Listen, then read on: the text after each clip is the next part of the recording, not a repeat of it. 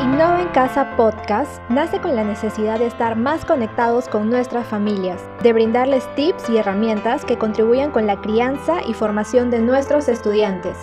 Porque sabemos que no es una tarea fácil y está llena de desafíos, pero también de mucho amor y alegría.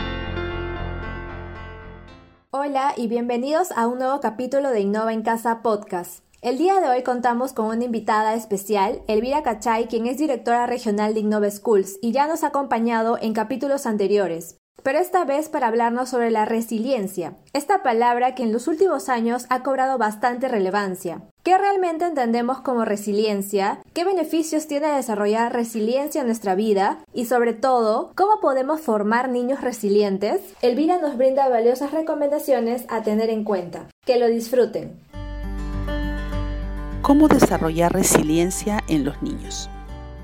Ser padres es sin duda una de las experiencias más importantes de nuestra vida. Cuando tenemos por primera vez a nuestros hijos en brazos, uno de los primeros instintos que se activa es el de protección. Y eso está muy bien, pues es una criatura indefensa, totalmente dependiente de nosotros en ese momento.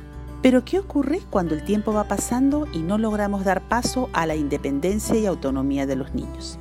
El punto de partida es ser conscientes que conforme el niño va creciendo, va siendo capaz de hacer cosas por sí solo. Pongamos un ejemplo temprano. Nos encanta arrullarlo para darle el biberón, pero llega un momento en que sus movimientos se vuelven intencionales y pueden tomar el biberón por sí solos. Si los privamos de esta experiencia, lo estamos privando de experimentar el peso de la botella, la temperatura del líquido que contiene y la experiencia de causa-efecto al levantar o bajar la botella. Mencionaba que este es el punto de partida, pues si no logramos manejar este proceso natural de independencia, pronto podremos encontrarnos en una situación de sobreprotección. Y aquí es necesario diferenciarla de la protección, como el instinto que todos los padres tenemos para anticiparnos a las situaciones de riesgo, mientras el niño aún no tiene desarrolladas sus habilidades de autocuidado ni mide el peligro. La sobreprotección no siempre depende de un estilo fijo de paternidad, puede obedecer también a circunstancias que tienen que ver con el tiempo de espera por un hijo o sus condiciones de salud. La doctora María Montessori lo resumía indicando que no deberíamos como padres hacer nada por el niño que ya es capaz de hacer por sí solo. Pero la sobreprotección puede ir más allá de hacer cosas por nuestros hijos, dado que puede llegar a generar una burbuja alrededor de los niños para impedir que cualquier dificultad o problema los afecte y esto es lo más complicado.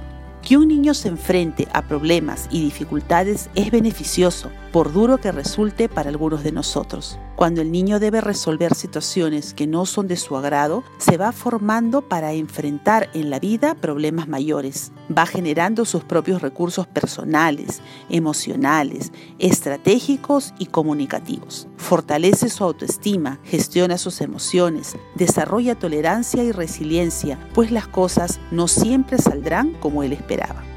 De esta manera, se incrementan sus niveles de tolerancia a la frustración. ¿Conoce alguna persona que pierde el control cuando las cosas no salen como espera? ¿O que se quiebra o se paraliza? Muy probablemente es porque de niño no se le permitió enfrentarse a eso. No sabe cómo hacerlo.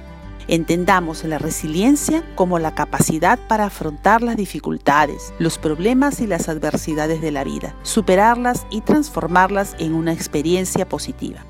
Entonces, ¿cómo formar niños resilientes?